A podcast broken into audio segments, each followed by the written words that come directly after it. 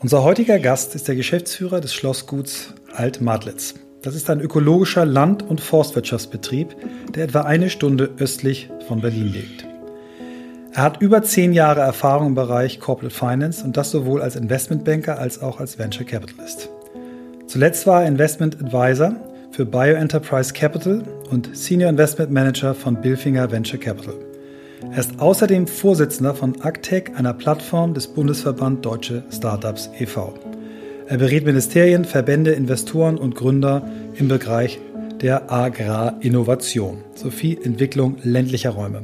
Er wirkt außerdem als Mentor und hat auch akademisch einiges vorzuweisen. So hält er einen Bachelor in Business Finance von der University of Durham und einen Master in Agrarökonomik von der Humboldt-Universität zu Berlin. Seit fast vier Jahren beschäftigen wir uns nun schon mit der Frage, wie Arbeit den Menschen stärkt, statt ihn zu schwächen. Wie kann ein Thema, das einen so wesentlichen Anteil in unserem Alltag einnimmt, wieder mehr Sinn in unserem Leben stiften? Und was können wir tun, damit wir auch in Zeiten einer globalen Pandemie die drängenden Themen beherzt angehen, wie zum Beispiel das Thema Nachhaltigkeit? Wir suchen nach Methoden, Vorbildern, Erfahrungen, Tools und Ideen, die uns dem Kern von New Work näher bringen. Und dabei beschäftigt uns auch immer wieder die Frage, ob wirklich alle Menschen das finden und leben können, was sie im Innersten wirklich, wirklich wollen. Ihr seid bei On the Way to New Work. Heute mit Benedikt Bösel. Ja, herzlichen Dank für die Einladung. Sehr cool. Eigentlich wollen wir jetzt gerade woanders sein. Erklär mal, was eigentlich das Setup gewesen wäre, was heute cool gewesen wäre. Ja, hättet ihr natürlich eure Gummistiefel eingepackt und hättet den Weg zu uns gefunden, hätten wir natürlich sozusagen das, über das wir heute sprechen wollen, zumindest in Teilen auch draußen erleben können, anfassen, riechen, wirklich die, die Finger in den Boden zu stecken. Ähm, wobei bei ähm, minus sieben Grad, die wir jetzt diese Nacht hatten und, und Schnee, ist vielleicht doch ganz gut, dass wir es so machen, wie wir es jetzt machen. Wir holen es auf jeden Fall nach, äh, wenn es wieder zu blühen anfängt, äh, haben wir schon gesagt und äh, haben da auch einige Ideen, was wir dann, dann noch äh, dazu addieren. Aber vielleicht Unbedingt. fangen wir mal ganz klassisch mit dem Podcast an, bei dem der Mensch im Mittelpunkt steht und nicht das, was er aktuell macht. Das wird natürlich auch ein großer Teil sein, ganz klar, aber wir wollen gern dich richtig kennenlernen und äh, das versuchen wir immer mit einer Frage hinzukriegen, die da lautet, wie bist du der Mensch geworden, der du heute bist? Ja, also danke dir äh, für die, für die Frage und danke euch auch für die Einladung. Ähm, ist ganz lustig, also als ich gerade deine Anmoderation der zugehört habe, dachte ich, wer ist der Typ, von dem du sprichst? Weil ich sozusagen da diesen, diesen Bezug zu diesem Leben ähm, zwar nicht verloren habe, aber das trotzdem, wenn es dir sozusagen so vorge vorgesagt wird, äh, du doch merkst, dass dein deine, deine eigene, dein eigenes Denken, deine eigene Meinung von dir selber sich mittlerweile so dermaßen natürlich auch davon gelöst hat, ohne es, ohne es je zu verlieren, aber, aber dennoch eine relativ starke Transformation durchgegangen ist. Ähm, und mit der Einleitung ähm, gibt es im, im Grunde genommen tatsächlich ein paar, ähm, wie ihr sagt, glaube ich, formative Momente ähm, meines Lebens. Das war eigentlich grundsätzlich, dass ich natürlich irgendwie in der Natur groß geworden bin und die Natur eigentlich immer so der also mein, mein, mein, mein bester Freund oder meine beste Freundin war, ähm, auch dadurch, dass ich zwei ältere Schwestern habe und relativ viel Zeit alleine verbracht habe.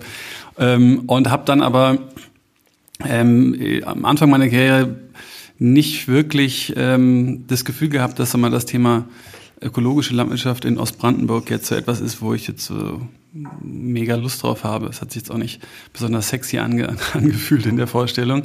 Und habe dann erst im Investmentbanking angefangen, einfach auch, weil ich damals in dem Alter von, weiß ich nicht, 20, 21, 22 schon so mein, äh, schon dachte irgendwie, ja, komm, du musst so schnell wie möglich, so viel wie möglich Geld verdienen und dann kannst du dir alles leisten und hast jegliche Freiheit und, und äh, ja, bist irgendwie dann da cool unterwegs und ähm, habe das sozusagen ja auch irgendwie spannend gefunden, weil das natürlich schon viel einfach ab passiert in der Szene so und musste zwar viel arbeiten, aber es war natürlich schon irgendwie auch ganz cool und habe das dann begonnen und das war irgendwie kurz vor der Finanzkrise und das heißt, ich habe noch so die äh, Champagner-Spritzerphasen davor miterlebt und ähm, hatte auch dann das Glück, als, als super junger ähm, Kollege sozusagen da auf einem coolen Deal zu sein. Und dann kam die Finanzkrise und dann ähm, ist es halt diese wirklich äh, völlig, insbesondere als kleiner, junger Typ, so von außen betrachtete, eigentlich in sich gefestigte System halt völlig in, in, in sich zusammengefallen, was du ja für unmöglich damals gehalten hättest. Ähm, und zwar auch, glaube ich, auch die älteren Kollegen und Kolleginnen. Und dann war ich noch in dem Team von, von der Bank, ähm, das sozusagen so ein bisschen die Zerschlagung der Bank damals mit, mit organisiert hat. Und dann warst du halt in einem Call mit irgendwelchen potenziellen Käufern und dann wurde halt per Excel-Liste durch die Mitarbeiter, Mitarbeiterinnenlisten durchgegangen und halt gesagt, so der raus, zu alt, der, nee, auch, auch zu alt, raus. Und du kanntest die natürlich alle, das waren dann deine coolen Chefs und Chefinnen und dann bist du da durch den Gang gelaufen am Großraumbüro vorbei und die saßen halt da weinend in ihren Büros und haben gesagt, so, ja, Benny, kannst nicht mehr reinkommen? Mach doch mal die Tür zu, kannst schon irgendwas sagen? Und du warst gerade in dem Call, wo es hieß ja raus und siehst das Foto von den Kindern ähm, auf dem Schreibtisch. Ne? Und das war natürlich für mich gerade in dem Alter schon irgendwie eine ziemlich krasse Situation, das mitzuerleben. Zum einen natürlich wahnsinnig lehrreich, zum anderen halt schon zu sehen, wie so ein System eigentlich funktioniert und zwar auch mit allem, was dazugehört. Also wie sowas schieflaufen kann, was das für menschliche Qualitäten, beziehungsweise in dem Fall eher nicht Qualitäten, sondern sagen wir mal unzu, ja, äh, Dinge, die, die dich jetzt sozusagen nicht wirklich voranbringen, was das eigentlich dann für einen Einfluss hat auf ein ganzes System, auf die ganzen Menschen und wer es am Ende des Tages irgendwie ausbaden muss. Also das war schon irgendwie krass und spätestens da habe ich eigentlich dann schon gemerkt, ich möchte eigentlich mehr in das Thema Ressourcen, Landwirtschaft, Forstwirtschaft, was mich ja irgendwie schon als Kind immer interessiert hat. Und meine Eltern haben ähm, zusammen mit meinem Stiefgroßvater kurz nach der Wende hier unseren Betrieb in Ostbrandenburg, Stunde östlich von Berlin, ähm, wieder aufgebaut. Und ich wusste auch in dem Alter schon, dass das mal später meine Verantwortung sein würde. Ähm, das heißt, das war natürlich immer etwas, was ich irgendwie im Hinterkopf hatte, was meine Gedanken begleitet hat. Ähm, wenngleich ich auch damals noch nicht gesagt habe, okay, das ist jetzt irgendwie meine Aufgabe. Ich habe auch damals bei weitem noch nicht verstanden, was das eigentlich heißt und was es bedeutet und was es auch bedeutet, insbesondere in Bezug auf welchen Einfluss Mann oder ich oder wir über unser Handeln eigentlich auch für andere haben können. Und ähm, dann kamen im Grunde genommen ja ein paar andere Schritte, die war jetzt nicht wirklich formative Momente für mich, aber ähm, ich habe dann eben nochmal studiert, ähm, Agrarökonomik gemacht, dann habe ich ein bisschen Restrukturierung gemacht, danach habe ich ein bisschen im Venture Capital Bereich ähm, gearbeitet und habe eigentlich auch erst durch die Arbeit mit den Startups tatsächlich aus dem Agrarbereich oder aus dem Umwelttechnologiebereich im weitesten Sinne so mein Interesse auch für unseren eigenen Standort, unseren eigenen Hof hier wieder gewonnen, weil es immer unheimlich spannend war mit den, sagen wir mal, den, den Szenarien, den Zukunftsszenarien des Startups zu reflektieren, die halt gesagt haben, ja, irgendwie auf jedem Slide stand immer bis 2050 müssen wir, die, äh, müssen wir so und so viele Menschen ernähren und Populationen und äh, Produktivität steigern und Dürre und Trockenheit und Wetterextreme. Und ich dachte mir, ja, also Dürre und Trockenheit und Wetterextreme, das ist kein Zukunftsszenario. Also das, das ist halt Realität heute und das ist auch noch für den, den Ort, für den ich später mal verantwortlich sein werde, ähm, ist es, der, der, der geht da heute schon durch.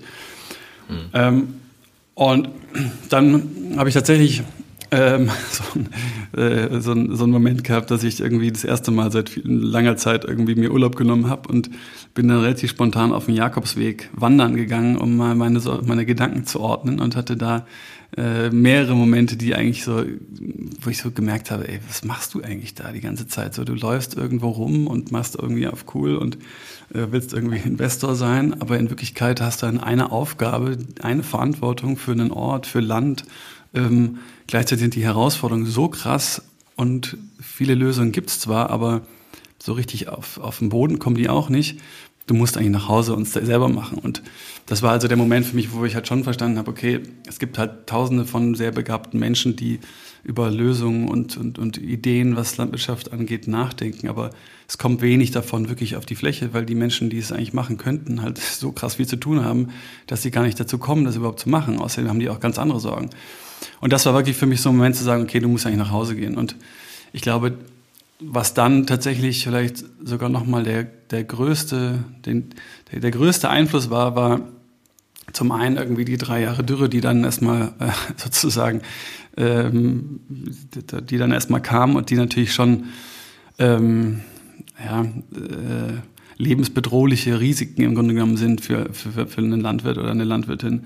Ähm, aber ich kam natürlich sozusagen aus dem technologischen Bereich und dachte natürlich, okay, das Thema Digitalisierung, Technologie, ne, das wird uns irgendwie alle Probleme lösen und habe am Anfang auch dann mit einem der größten weltweit agierenden Landmaschinenhersteller äh, diskutiert und verhandelt über 1000 Hektar Öko-Ackerbaubetrieb außerhalb von Berlin und da bringen wir jetzt alles an Technologie und Digitalisierung rein und da können dann alle Menschen und Wissenschaftlerinnen und Politikerinnen und alle können überhaupt kommen und sehen, was eigentlich möglich ist. Und während wir das verhandelt haben, habe ich immer aus dem Fenster geschaut und mir gedacht, also diese ganzen Projekte, die wir da diskutieren, die haben so überhaupt gar nichts mit unseren Problemen zu tun. Und in dieser ganzen Zeit ist mir halt so klar geworden, dass halt, und das ist mir auch jetzt nach ein paar Jahren, äh, hat sich das eigentlich nicht verändert, oder meine Meinung zumindest nicht, dass Technologie und Digitalisierung im landwirtschaftlichen Bereich oder oft auch in Bezug von Ernährungs, äh, unserem Ernährungssystem halt ganz häufig immer nur versucht, sozusagen an den Symptomen anzusetzen und die Symptome zu ja, verlagern in die Zukunft. Ähm, und wir sozusagen per Definition eigentlich dadurch nur in der Lage sind, die negativen äh, Effekte oder Auswirkungen unseres Produktionsmodells ein bisschen zu verringern, also es etwas besser zu machen. Wenn wir aber unserem Anspruch an Gesundheit, ländliche Entwicklung, ähm, Equality, Inequality, ähm, Biodiversität, Klimaanpassung etc. etc. gerecht werden wollen, dann müssen wir meines Erachtens eben eigentlich einen imaginären Schritt zurücknehmen und auf die Kernursachen unserer Probleme gucken und dann überlegen, wie müssen wir unsere, unser System verändern, um diese negativen Auswirkungen des Produktionsmodells gar nicht mehr entstehen zu lassen. Und das war eigentlich für mich so ein Moment, wo ich dann diese ganzen Verhandlungen, das ganze Thema Digitalisierung, Technologie erstmal abgesagt beziehungsweise auch gedanklich zur Seite gelegt habe und dann gesagt habe, okay, scheiße, ich muss das eigentlich ganz anders machen. Und unsere, unser Standort hier ist halt definiert über einen trockenen Boden, also Sandboden und extrem wenig Niederschlag. Und die Kommunikation oder die Kommunikation, die, die Kombination von diesen beiden macht es einfach unglaublich herausfordernd, hier überhaupt Landwirtschaft oder auch Forstwirtschaft zu betreiben. Das heißt, unsere Kernursache in dem Fall ist wirklich der Boden und die Bodenqualität und die Bodenwasseraufnahmefähigkeit und die Bodenwasserspeicherfähigkeit. Und dann habe ich im Grunde genommen weltweit geschaut und ähm, überlegt ja, und geguckt, was gibt es für andere landwirtschaftliche Systeme, die eben genau auf dieses Kern, diese Kernursache einzahlen. Also welche Systeme sind in der Lage, den Boden wieder zu gesunden, den Boden wieder aufzubauen, Kohlenstoff im Boden zu speichern, Wasserspeicherfähigkeit wiederherzustellen. Also dieses ganze Arbeiten in Bezug auf, ne, ich bin eben nicht kurzfristig ertragsmaximierend pro Fläche sozusagen in einem, in einer jetzt oder in einer kurzfristigen Analyse fokussiert, sondern ich denke eher langfristig und denke, okay, der Fokus muss eigentlich die Basis sein und das ist der Boden. Und dann habe ich eben die unterschiedlichsten Vordenkerinnen und Vordenker weltweit getroffen, oder nicht getroffen, aber kennengelernt, oder zumindest gefunden, ähm, von, von Australien über ähm, Japan, über ähm, Südafrika, Brasilien, Amerika. Und als ich dann gesehen habe, was die dort machen und warum die das machen und was die auch in den letzten Jahren schon erfolgreich gezeigt haben ähm, und wie wenig davon eigentlich in Europa und noch weniger in Deutschland bekannt ist bzw. gemacht wird, ähm, war mir eigentlich klar, und das war, glaube ich, mit Abstand der größte formative Moment meines Lebens, äh, wo ich gesagt habe, okay, krass, so, das ist meine Aufgabe. So, ich, ich muss diese verschiedensten Formen der regenerativen, multifunktionalen Landnutzung hier zu uns auf unsere Flächen bringen.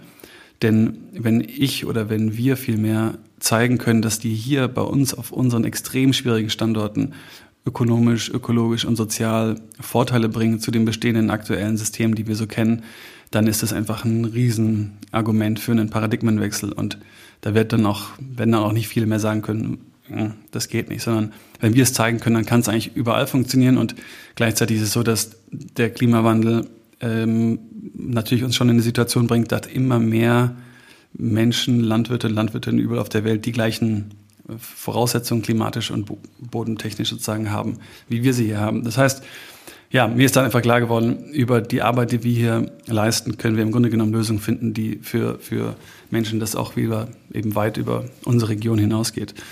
Ähm, von daher, ja, das war eigentlich das, ähm, cool. das, das, das ähm, ja, vielen Dank. Also ich, ich, ich finde, ähm, es gibt Gäste, die, die machen so anderthalb Minuten, dann sind Christoph und ich mal völlig erschrocken, sagen, wow, das ist aber schnell, in anderthalb Minuten erzählen zu können, what made me the person I'm now. Und ich, ich finde es sehr schön, weil du, weil du, A, war super spannend, ich hätte noch eine Stunde weiter zuhören können. Ähm, und B, hast du für mich das sehr gut rübergebracht. Also ich kann, traue mich jetzt auch nicht, jetzt aktuell eine Frage zum Thema Investmentbanking zu stellen, das können wir vielleicht hinten noch anschließen.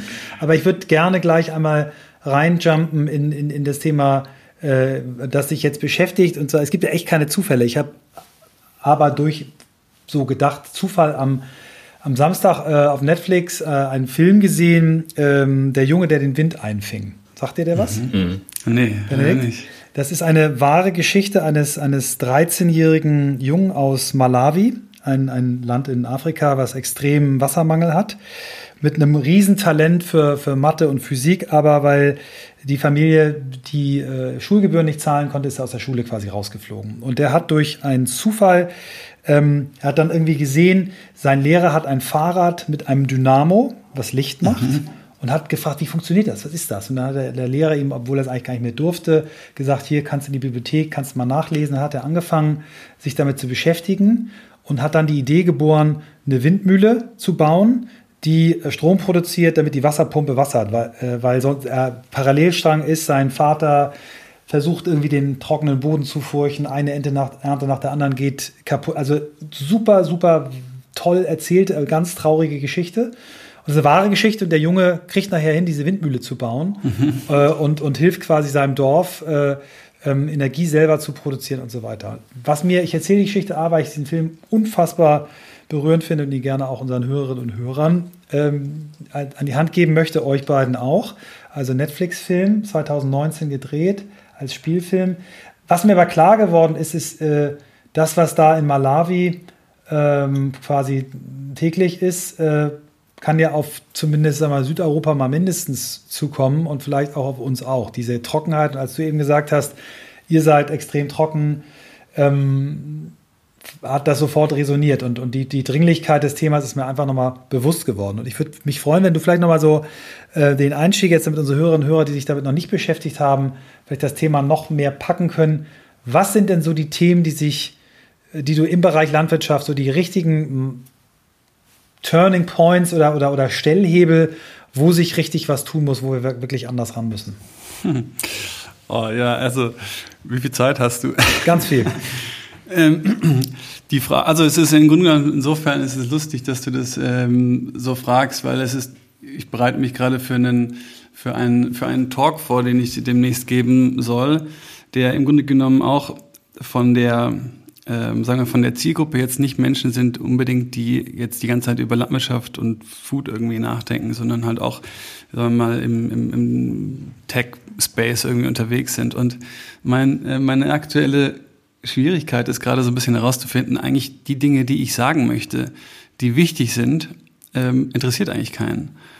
Und, und, und was die Leute halt irgendwie interessiert, ist das, was sie direkt irgendwie selbst betrifft. So, und jetzt heißt, ich könnte jetzt ganz viel über das Thema Gesundheit sprechen und welche, welche Auswirkungen wir im Grunde genommen haben über die Art und Weise, wie wir Landwirtschaft betreiben, was das gesundheitliche Thema, und zwar von uns allen, aber auch natürlich die nachfolgende Generation betrifft. Ähm, ich könnte über Themen wie Biodiversitätsverlust sprechen, die aber sehr wenig greifbar sind und auch schwierig für dich oder mich sozusagen spürbar. Ne? Es gibt auch noch ein paar ganz andere Sachen, die irgendwie natürlich total wichtig sind. Ähm, aber wenn du wirklich sagst, was sind sozusagen die großen transformativen Stellschrauben, ähm, dann würde ich das sozusagen mal versuchen, ganz kurz ähm, zu, zu umreißen und unterbrich mich gerne, wenn du entweder eine Frage hast oder du sagst, es wird jetzt zu lang. Mhm. Ähm, aber im Grunde, Grunde genommen ist es so, dass wir erstmal verstehen müssen, dass wir, also ich glaube, von der Wahrnehmung her haben wir immer das Gefühl, die Landwirte und Landwirtinnen sind eigentlich die, die irgendwie alles falsch machen und ähm, die sollten doch jetzt mal bitte wenigstens sofort anfangen, irgendwie das ganze Thema Ökologie und Klima und sowas ernster zu nehmen und uns jetzt endlich mal irgendwie gute und nachhaltige und gesunde Produkte zu liefern. Ähm, Nur noch Bio. Fakt ist aber, dass die äh, in den aller, allerwenigsten Fällen tatsächlich die sind, die das sozusagen den, den, den Karren dahin gefahren haben, wo er jetzt steckt ähm, sondern eigentlich ganz im Gegenteil, dass eigentlich die sind, die sozusagen die einzigen sind, die unserem Anspruch an Klimaanpassung, Tierwohl, Biodiversität, äh, Nachhaltigkeit etc. etc. überhaupt gerecht werden können und wir uns eigentlich selber alle fragen müssen, was, wie können wir nur irgendwie Landwirten und Landwirtinnen helfen, diese ganzen Anforderungen für uns mitzugestalten. Ähm, Gleichzeitig ist es so, dass das System, in das wir dort reingekommen sind, äh, natürlich insbesondere über sagen wir mal, die Politik ähm, und andere Interessensverbände irgendwie dorthin entwickelt wurde. Ähm, und das sozusagen jetzt auf Landwirte und Landwirtinnen abzuschieben nach dem Motto, ihr müsst es lösen, ähm, das ist natürlich medial einfach, aber das löst es halt bei weitem nicht. Ähm, eigentlich ganz im Gegenteil, es macht die Situation eigentlich noch schwieriger. Ähm, grundsätzlich ist es so, wir haben halt wirklich, wie du es gesagt hast, wir haben ganz große strukturelle Schwierigkeiten. Man muss erst mal wissen, auf Basis der Landwirte und Landwirtinnen gibt es, du sozusagen die Situation so ganz grob, und ich meine, ich spreche immer aus meiner Bubble, das muss man dazu sagen, ne? und äh, frag jemanden anderen, sagt, sieht das vielleicht sehr anders. Aber aus meiner Sicht gibt es eigentlich, sagen wir mal so, drei grobe äh, Klassifizierungsmöglichkeiten. Das eine sind Landwirte und Landwirtinnen, die beispielsweise aus unserer Region stammen, wo du einfach Sandboden hast, Dürre hast, einfach das ist super schwierig, hier überhaupt Geld zu verdienen. Das heißt, diese Landwirte und Landwirtinnen, die kämpfen ums Überleben und zwar jeden Tag. Volkert Engelsmann, der CEO von EOS, sagt immer, um, you cannot think green if your figures are red. So, das betrifft die natürlich, beschreibt die sehr, sehr gut. Dann hast du eine kleinere Gruppe, die haben gute Böden und genau die richtige Menge an Niederschlag. So, die verdienen relativ gut Kohle. So, und da bekommen sie noch Subventionen obendrauf. Dass die jetzt nicht wirklich Gründe sehen, jetzt da viel zu verändern, insbesondere in Deutschland, wo wir mit unseren Böden eigentlich noch international verglichen zumindest ganz gut umgegangen sind, ist auch klar. Und jetzt hast du einen zwischen, einen, einen Riesenteil dazwischen, die entweder schon längst verstanden haben, was sich alles ändert und dass sich auch bei ihnen natürlich was ändern müssen, ähm, die aber natürlich in ihrem System gefangen sind. Das heißt, die haben, weiß ich nicht, eine Investition in irgendeine ähm, Anlage gemacht, die haben eine große Investition in irgendeinen neuen Stall gemacht. So, das heißt, die sind natürlich hoch verschuldet. Die, der Bank ist das völlig wurscht, ob du jetzt ein bisschen mehr Tierwohl willst oder ob du jetzt ein bisschen mehr Nachhaltigkeit willst. Die wollen ihre Annuitäten haben, äh, komme was wolle.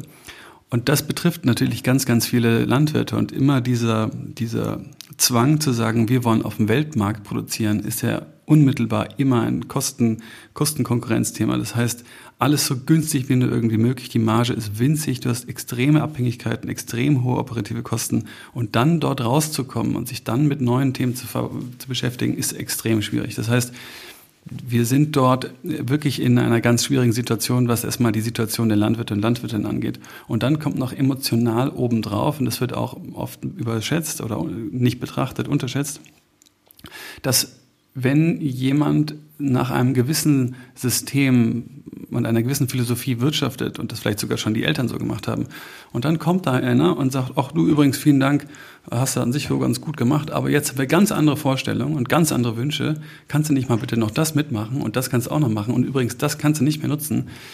Das bedeutet, dass du im Grunde genommen die Arbeit dieser Person rückwirkend eigentlich als etwas darstellt, was nicht gut genug ist nach dem aktuellen Standard. Und dass das eigentlich hätte auch schon damals besser sein können. Das heißt, du musst halt emotional einen Weg finden, wie du auch in der Kommunikation ein Narrativ hast, das positiv ist und das die Leute mitnimmt und inklusiv ist und nicht die Landwirte einfach hinstellt, als so nach dem Motto, hier, ihr macht alles scheiße, jetzt macht dann bitte besser. Also von daher, man muss einfach, ich glaube, wir müssen unsere, unsere Wertschätzung für Landwirte grundlegend verändern. Ähm, so, und die strukturellen Themen, die da drüber liegen, ist natürlich einmal das ganze Finanzierungsstruktur mit irgendwelchen ähm, sagen wir mal, Direktzahlungen, die auf, auf, auf, auf Basis der Flächen sozusagen verteilt werden. Ähm, damit schneide ich mir sehr, sehr ins, ins Knie, denn wenn wir die nicht hätten, würden wir pleite gehen und wir sind ein 1000 Hektar Öko-Ackerbaubetrieb, äh, davon natürlich schon stark abhängig. Ähm, trotzdem ist die Konzeption dieser, dieses Subventionssystem im Grunde genommen irreführend. Mhm. Ähm, dann haben wir den ganzen Teil Wissenschaft. Die Wissenschaft wird in ganz vielen Fällen, natürlich nicht allen, aber in vielen Fällen bewertet entweder über, sagen wir mal, Citations in englischsprachigen Journals. Das heißt, da reden wir wenig über die Bedarfe und das Problemlösen für Landwirte und Landwirtinnen, sondern da geht es wirklich um sehr, sehr nischen wissenschaftlich-akademische Themen, die im Grunde genommen keinen Bezug zu den aktuellen Problemen haben. Oder, und das ist fast schlimmer, ähm, da geht es um das Einwerben von Drittmitteln.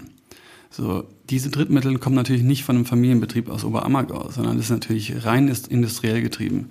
Das heißt, das ganze Thema Forschung und Entwicklung wird ganz extrem von der Industrie hervorgegeben ähm, und beeinflusst. Und die Politik hat dann wiederum natürlich großen Einfluss auf die Politik. Das heißt, da ist natürlich der Einfluss von Firmen, die im Zweifel Profitmaximierung als ihre Hauptprämisse haben, nicht zu unterschätzen und natürlich eines der großen Probleme, die wir in dem Bereich haben. Ähm, das ist eigentlich auch sozusagen das, das Segway, wie man sagen würde, für den nächsten Punkt. Ähm, wir haben ein, ein Nahrungsmittel, Landwirtschafts- und Nahrungsmittelsystem entwickeln lassen, in Anführungsstrichen, ähm, wo wir weltweit drei bis fünf äh, multinational Firmen haben, die deren Hauptmaxime natürlich die Profitmaximierung ist. Und die kontrollieren im Grunde genommen diese komplette Industrie, ähm, während wir im Grunde genommen gar, kein, gar keine Chance haben, darauf einzuwirken. Wir haben zwar als, als Verbraucher und Verbraucherin oder als kaufende Menschen einen Einfluss über unsere Kaufentscheidung, aber es gibt natürlich dort ganz, ganz viele Entscheidungen, die nicht, die, auf die wir keinen Einfluss haben, die für uns getroffen werden müssen. Und darüber machen sich natürlich wenig sozusagen einen äh, Gedanken. Das heißt, meines Erachtens würde ich, oder ich, ich würde es eigentlich, ich glaube, man müsste eigentlich Firmen, die diese unglaubliche Verantwortung eigentlich tragen, ähm, die, die müsste man im, im Grunde genommen auch, ähm, ja, ich sag mal, belastbare, ähm, wie sagt man, ähm, wir, ja nicht Zwänge, aber belastbare ähm, ja, Verantwortung eigentlich übertragen in Bezug auf das Ökosystem, in Bezug auf die Art und Weise, wie dort mit Mitarbeitern, Mitarbeiterinnen etc. umgegangen wird, ähm, wie die insbesondere die wahren Kosten der Produktion irgendwie auch mit ähm, in die Kalkulation mit, ein, einge, mit einbezogen werden. Ähm, so, dann haben wir das ganze Finanzthema, den ganzen Finanzbereich um die Landwirtschaft. So, wenn wir nur über das Thema äh, Finanzmärkte sprechen und das Trading von, äh, von, von Finanzmärkten oder von Commodities, ähm, mittlerweile äh, ist, glaube ich, über 70 Prozent des Trading-Volumens ist rein von Spekulanten. Ja, wenn wir das als Beispiel von, vom Weizenmarkt nehmen. Ägypten als eines äh, der ärmeren Länder kauft am Weltmarkt Weizen ein für ihre äh, für, für die Bevölkerung dort. Und gleichzeitig haben, ist dieser Markt sozusagen dominiert von Spekulanten, die eigentlich ein, ein intrinsisches Interesse daran haben, dass die Preise schnell hoch und runter gehen. Das heißt, wir, wir haben sozusagen das in so einer, wir haben das System wirklich sozusagen aus der Hand gelassen und haben keine Kontrolle mehr auf Dinge, auf denen wir, glaube ich, wirklich irgendwie in irgendeiner Form ähm, eine gewisse Kontrolle haben sollten. Ähm, dazu kommen dann noch wieder auch andere Themen. Ich sag mal, ähm, der ganze Bereich von ja, unserem Verständnis von Investieren und auch den, den Returns, die damit verbunden sein müssen.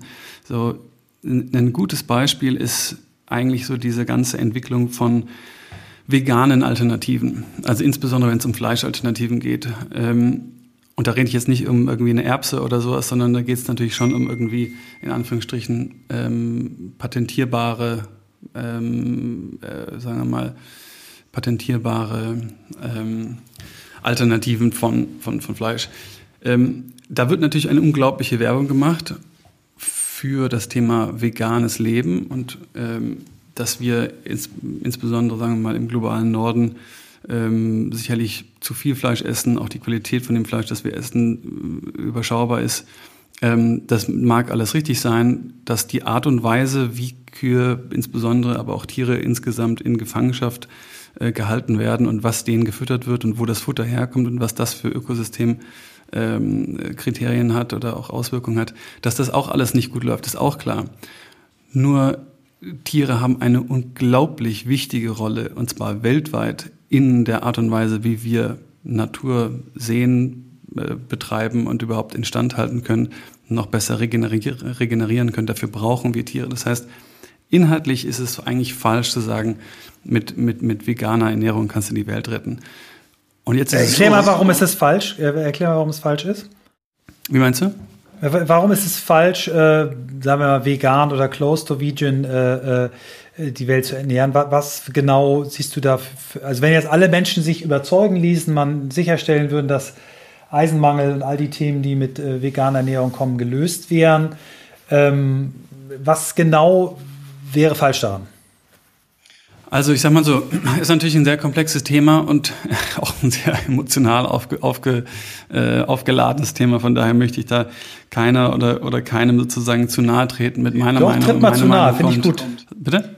Tritt ruhig einmal uns äh, zu nahe, finde ich gut. Sag mal ruhig deine, meine nicht Meinung politisch kommt eben korrekt sein, ist alles cool. Aus, aus den kommt von sozusagen den Händen im Boden und dem Beobachten der, der natürlichen Mhm. Kreisläufe und des natürlichen Lebens auf, auf einem äh, landwirtschaftlichen Betrieb. Ähm, und im Grunde genommen ist es so, dass, die, dass wir Tiere brauchen, um Land zu bewirtschaften im weitesten Sinne. Ja? Das heißt, wir müssen, wenn wir unsere Flächen in irgendeiner Form düngen möchten, brauchen wir beispielsweise Stickstoff, um Humus aufzubauen, sprich Kohlenstoff, den wir im Boden speichern wollen, brauchen wir auch Stickstoff. So, dieser Stickstoff kommt ja schon automatisch von Tieren. So, das heißt, wenn ich Tiere habe, kann ich den Nährstoffkreislauf schließen, den ich unbedingt zwingend schließen muss. Das heißt, wir brauchen Tiere ganz speziell, um überhaupt Landwirtschaft in einem nachhaltigen, regenerativen System zu betreiben. Das ist das eine, der eine Teil. Der andere Teil ist natürlich auch das Beweiden bzw. das Bewirtschaften von den großen Graslandschaften und noch darüber hinaus den ganzen versteppten bzw. sehr trockenen Gebieten. Ähm, beim Klimawandel reden wir halt sehr, sehr viel über CO2 und Methan äh, dass wir da tierische, natürliche zusammenwerfen mit äh, der derer, die aus der Verbrennung von Rohstoffen kommt. Das ist das eine Thema, was inhaltlich natürlich total falsch ist. Aber das viel größere Thema ist, dass wir nie über den Wasserkreislauf sprechen. Der Wasserzyklus ist das entscheidende Thema des Klimawandels. Da geht es sogar noch gar nicht so stark über CO2 und Methan, sondern es geht insbesondere über das, die, die natürliche Fähigkeit der Natur oder der, unseres Planeten, sich zu kühlen durch den Wasserzyklus. Und der ist eben ganz entscheidend davon abhängig, dass wir die, den Boden konstant begrünt haben, dass überall möglichst äh, Gras, Kräuter, Gräser, Busche, Bäume wachsen, dass die, wenn sie, wenn, wenn möglich, ständig in ihrer Wachstumsphase sind. Das heißt, beest werden und nachwachsen, beest werden und nachwachsen, dass wir eine möglichst große Vielzahl von diesen verschiedenen Pflanzen überall ähm, haben.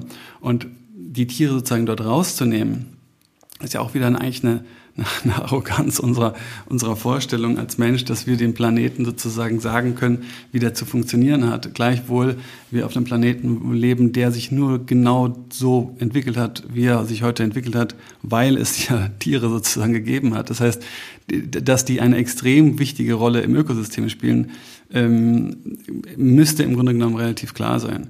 Aber ähm, da würde doch wahrscheinlich reichen, wenn man sagt, äh, wir brauchen nicht die 100% Tiere, weil, sag mal, die Schweine, die äh, eigentlich nur äh, gemästet werden und, äh, und, und äh, in der Fabrik sind und die Hühner in den Legebatterien, die brauchst du dafür nicht, sondern du brauchst was ich, 10, 20% der aktuellen Tiere, die es gibt oder vielleicht auch 30 und die würdest du dann besser behandeln. Also, äh, dass wir zu viel Tiere produzieren, wie es ja von den, von den Fleischerzeugern auch genannt wird, ist, ist doch wahrscheinlich auch dein, dein Bild, oder? Ja, absolut, unbedingt.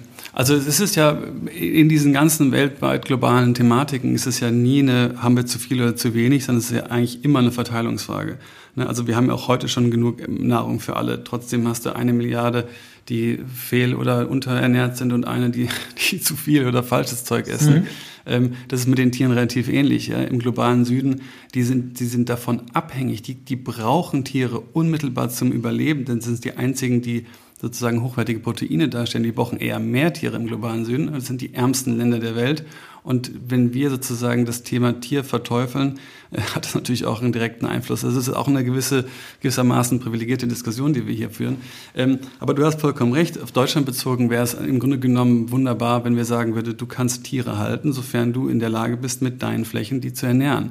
Ne, das heißt, wenn ich irgendwie Schweine habe, dann kann ich halt Schweine, sagen wir mal, so viele halten, wie ich, sagen wir mal, Reststoffe ähm, habe aus der Produktion oder aus vielleicht aus meinem Dorf, wie auch immer, die die dann fressen können. Wenn ich da einen Zyklus drin habe und der sinnvoll ist nach einer gewissen Bewertung, und die Bewertung können wir ja ohne weiteres machen, dann fände ich das ein super System. Das gleiche bei den Kühen. Wenn ich Grünland habe, also Gras im weitesten Sinne, oder wenn ich auf meinen Ackerflächen Zwischenfrüchte und Untersaaten, also Dinge, die ich nicht ernte, sondern die eigentlich für den Bodenaufbau gedacht sind, anbaue und meine Kühe darüber weiden lasse, die sozusagen das, was bei mir wächst, auch gleichzeitig wieder in Proteine verwandeln und gleichzeitig aber auch über das Befressen Nährstoffe auf meinen Boden bringen und gleichzeitig das, das Mikro, die Mikrobiologie des Bodens anreden, dann habe ich wieder ein in sich geschlossenes, wahnsinnig sinnvolles System, das die Grundlage verbessert, sprich den Boden. Das heißt, daran müssten wir im Grunde genommen unsere, die Menge der Tiere ausrichten. Das heißt, eigentlich müsste und interessanterweise, das kann man ja auch auf die Wirtschaft insgesamt eigentlich übertragen. Eigentlich muss die Ökologie und die Ansprüche von uns als Menschen muss vorgeben, was die in der Ökonomie passieren muss. Mhm. Und genau das ist eben gerade nicht mehr der Fall. Die Wirtschaft diktiert es für uns und, die, und das Ökosystem. Also von daher hast du vollkommen recht, ähm, dass die Zahlen natürlich völlig aus, aus dem Ufer gelaufen sind, insbesondere bei, bei Schweinen äh, in Deutschland. Ähm, also ja. As the last weeks, I'm very excited about our new podcast advertising partner, Askit, askit.com. That's A S K E T.com. It's a menswear fashion brand from Sweden with the idea to consume less but in better quality. And they got me personally hooked on the idea of one single permanent collection that is permanent, meaning they design something for not only the, the terms of the durability, but also the design aspect. Very simple, very lean clothing and fashion. I, I like it a lot, I have to say. And what I wanted to share this week with you is their business model. So the question is how could they offer garments of the best quality made in the same factories as a luxury brand and not charge double the price? So, what I've seen in the presentation they showed me and they worked through with us is that they cut out all unnecessary details to add the value to the garments and like leave out all the middlemen so you only pay for the garment not the brand or the reseller margins. And um, this is what i really appreciate because it's very tough to actually do that these days um, to build a brand on your own like that that doesn't really spend a lot of money on the brand factor.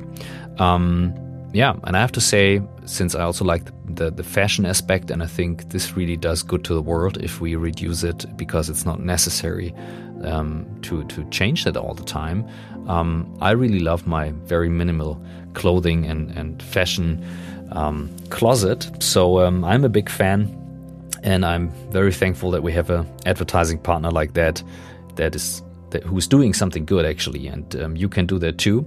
And you should ask yourself the question if you really need clothing. If you don't need any more clothing, you shouldn't visit askit.com. But if you really, really, really need new clothes or buy gifts, then visit askit.com. This is spelled A S K E T.com and have a look. And um, yeah, I'm really excited to hear what you think. I think it's a great idea. And now have fun with the rest of the episode. Ja gut, das, das, das ist definitiv, also ich glaube, dass da Missstände sind, da brauchen wir uns äh, gar nicht drüber streiten. Ich glaube, die finde ich extrem offensichtlich. Was mich interessieren würde, ähm, weil das ja sehr große Herausforderungen sind, also auch teilweise sehr unfassbare Herausforderungen. Ich habe zwei Fragen, aber ich stelle sie nacheinander, wie ich gelernt habe. Ich stelle erst eine und eine Pause und eine andere. Sehr cool. Ähm, dein, dein Moment, Jakobsweg, und du sagtest, ich gehöre nicht nach Hause, ich gehe dahin du bist ein strategischer Mensch, du denkst sehr klar, du guckst dir Fakten an, du warst, äh, du kennst das Investmentbanking, du weißt, wie die Welt funktioniert. Was war für dich der Grund, dass du gesagt hast, ich nehme mich dieser gigantischen Herausforderung an? Weil so klingt sie. Also das, ähm, das äh, kann man sich bildlich vorstellen. Was war für dich der Moment, dass du sagte, ja, das mache ich, dem, dem verschreibe ich mich?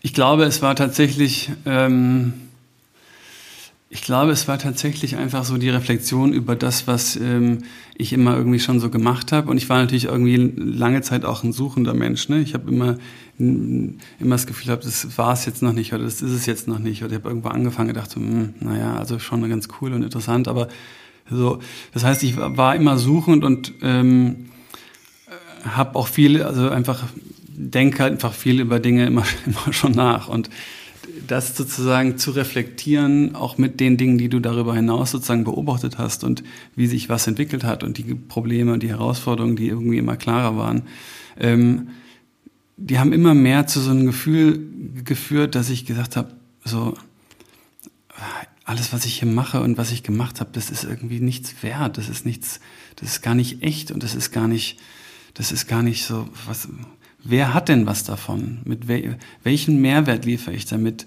So ich, also ich kann irgendwie Geld verdienen, ja, und ich kann es irgendwie, ich kann irgendwie cool sein und das bei irgendeiner Dinnerparty cool erzählen und andere sagen, Mensch, hey, cool. Aber so, ich, ich leiste gar keinen Beitrag. So, das ist, kann gar nicht so wichtig sein. Und ähm, habe dann sozusagen das auch wieder reflektiert in Bezug auf, sagen wir mal, die, die Situation hier vor Ort. Und ich meine, man muss dazu sagen, ich habe als 22-Jähriger ungefähr das Dreifache verdient von dem, was ich jetzt verdiene. Ähm, aber was ich natürlich über die Arbeit mit der Natur, über die Arbeit als Landwirt sozusagen gemerkt habe, beziehungsweise damals schon dachte, dass, dass ich das sozusagen erfüllen kann, ist halt wirklich eine sinnstiftende Arbeit zu haben, einfach das Gefühl zu haben, hey, ich mache hier irgendwas, das betrifft halt nicht nur mich, es betrifft unsere Mitarbeiter und Mitarbeiterinnen, es betrifft deren Familien, es betrifft aber auch ganz viele andere, ob es das letzte Landwirte sind, Landwirtinnen oder sonst irgendwelche Einfluss oder irgendwie Einfluss, den wir haben können. Da kann ich was bewegen, da kann ich was verändern, da kann ich irgendwie was machen. Und heute ist es wirklich so, dass, wenn ich zurückschaue, als ich klein und doof, in Anführungsstrichen, da hatte ich, ähm, ich kann, wenn ich Geld habe, bin ich frei. Und heute verstehe ich halt, ich bin frei, weil ich halt selber machen, entscheiden kann, was ich, was ich machen möchte. Ähm, und da übrigens lustig eigentlich, äh, ich erzähle es vielleicht noch kurz dazu, weil es mich gerade selber irgendwie beschäftigt und ich auch da noch keine Lösung gefunden habe. Aber was ich gerade gemerkt habe, zum Beispiel, ich meine, ich habe im Dezember 16 angefangen, dann im äh, Anfang 2019 war mir klar, okay, regenerative Landwirtschaft, die unterschiedlichsten Modelle hierher bringen. Dann habe ich versucht, das irgendwie zu finanzieren, hat nicht geklappt. Dann habe ich mein, meine Aktien und mein, mein Auto verkauft und ein kleines Darlehen von Ecosia bekommen. Und ich sage immer, ich habe 200 PS gegen 20 KS getauscht, weil ich mir davon dann meinen ersten Kühe gekauft habe. Aber damals habe ich dann gesagt, okay, so ich ich muss das jetzt vorfinanzieren, weil wir haben keine irgendwie Finanzierung von Bekanntmachungen oder Innovationsanträgen und sonst was bekommen, weil alle gesagt haben, ja, ohne Blockchain oder wenn da keine Drohne wenigstens dabei ist, dann kann es ja keine Innovation sein. Ähm, deswegen habe ich dann gesagt, okay, scheiß drauf, dann muss ich es halt selber machen. Und ich habe damals immer gehofft, hoffentlich finde ich, bevor das Geld leer, also aus ist, jemanden oder Menschen, die verstehen, was wir machen und warum wir es machen und hoffentlich kommen die dann und sagen, hey, weißt du was, wir finden das geil, wir finanzieren das jetzt mit oder wir unterstützen das Projekt oder sonst irgendwas. Und dann kommst du da so rein, dann ist das so irgendwie so eine deiner Zielsetzungen. Und dann arbeitest du natürlich so viel davon und hast natürlich auch den ganzen Weg so viel Enttäuschung und dann geht irgendwie ganz viel schief oder dann kommt einer und sagt, ja, macht's, dann kommt er, kommt er dann eh nicht mehr, so kennt man ja alles.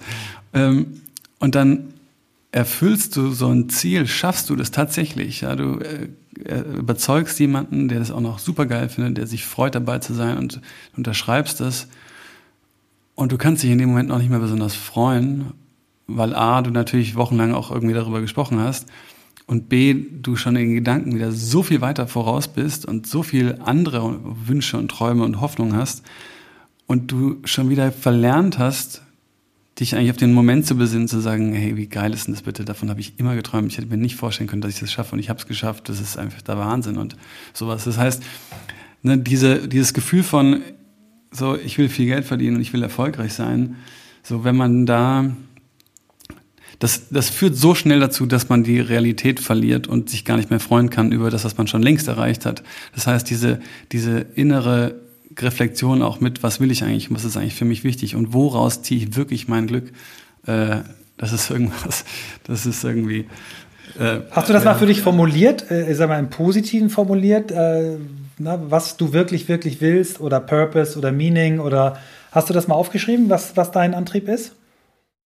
Ähm, also ich sage, ich habe ich habe das tatsächlich jetzt nicht so aufgeschrieben in Form von so Mission Statement und da wollen wir irgendwie alle hin, aber ähm, gleichzeitig ist es natürlich auch immer stark durch, durch das, was hier draußen irgendwie passiert, vorgegeben. Also manche Träume platzen relativ schnell und, und, und hart. Ähm, aber grundsätzlich gibt es natürlich so eine, so eine Richtung, ne? Und die verändert sich auch manchmal, aber im Grunde genommen ja, gibt es so ein paar Sachen, die mir irgendwie besonders wichtig sind, weil ich glaube, dass es halt möglich ist und auch wichtig ist. Das eine ist halt irgendwie halt tatsächlich konkrete Lösungen zu finden für, für eine andere Form der Landwirtschaft. Und zwar Lösungen zu finden, nicht die dann wieder zu verkaufen oder cool beraten zu sein oder sonst irgendwas, sondern die, die Erkenntnisse, die, die, die Dinge, die wir tun, das Wissen, das wir hoffentlich über die nächsten Jahre auch aufbauen, halt auch Open Source mäßig zur Verfügung zu stellen. Oder wenn wir Software entwickeln, wenn wir Technologie oder Technik entwickeln, die in Bezug sozusagen, oder die aus unserer Arbeit hier entspringen, dass die halt so günstig und gut wie möglich ist, weil das Ziel muss sein, Landwirte und Landwirtinnen wieder unabhängig zu machen. Und das Ziel muss sein, denen alles an Know-how und Wissen und Chancen zu geben, damit sie es eben besser machen können und sie nicht immer weiter nur irgendwie zur Kasse bitten mit schlechter Qualität und möglichst so, dass sie es bald wieder, äh, dass die Abhängigkeiten größer werden. Also das heißt, das eine Thema ist natürlich wirklich ganz konkrete Lösung. Dann sagen wir mal, hier unseren Ort Madlitz ähm, einfach wirklich auch noch weiter zu einem Ort auszubilden, wo, wo äh, Menschen von überall in Anführungsstrichen und auch mit den äh, unterschiedlichsten Hintergründen herkommen und ähm, zum einen erleben können und, und testen können und fühlen können und schmecken können, was hier passiert, um was es am Ende des Tages wirklich geht. Ähm, irgendwie auch diese, diese Verbindung Stadt-Land, aber insbesondere auch die Wertschätzung für Essen und die Wertschätzung für Landwirte und Landwirte und die Wertschätzung eigentlich für Boden und die Natur im wieder zurückzugewinnen. Ähm, und dann natürlich super wichtig für mich ist irgendwie auch das Thema, den Menschen halt irgendwie Mut und Hoffnung zu geben. Das hört sich natürlich immer sehr vermessen an, wenn man das über sich selbst sagt. Aber ich merke halt schon, wo die ganzen Besucher und Besucherinnen, die zu uns kommen, die danach sagen, ey, wie geil ist denn das bitte so? Ich wusste nicht, dass das möglich ist. Und das ist halt so, so das verändert, das verändert Menschen einfach, das sozusagen anzufassen und zu sehen und zu sehen, hey, man kann einfach was machen, so, ne, weil heute denken wir doch, wenn wir über Nachhaltigkeit sprechen, so, da denkt jeder immer so an irgendein T-Shirt, das im, ähm, im, Nacken kratzt, so, und, oh, ich muss verzichten, deswegen hat keiner Bock auf Nachhaltigkeit, aber wenn es halt, wenn du über Nachhaltigkeit hinausgehst und sagst, hey, wir wollen eigentlich ein regeneratives Businessmodell oder wir wollen regenerative Landwirtschaft, das heißt, über unsere Wirtschaft die Basis eigentlich stärken, also es besser machen, dann ist es halt überhaupt nicht kratzend im Nacken, ganz im Gegenteil, es ist super weich.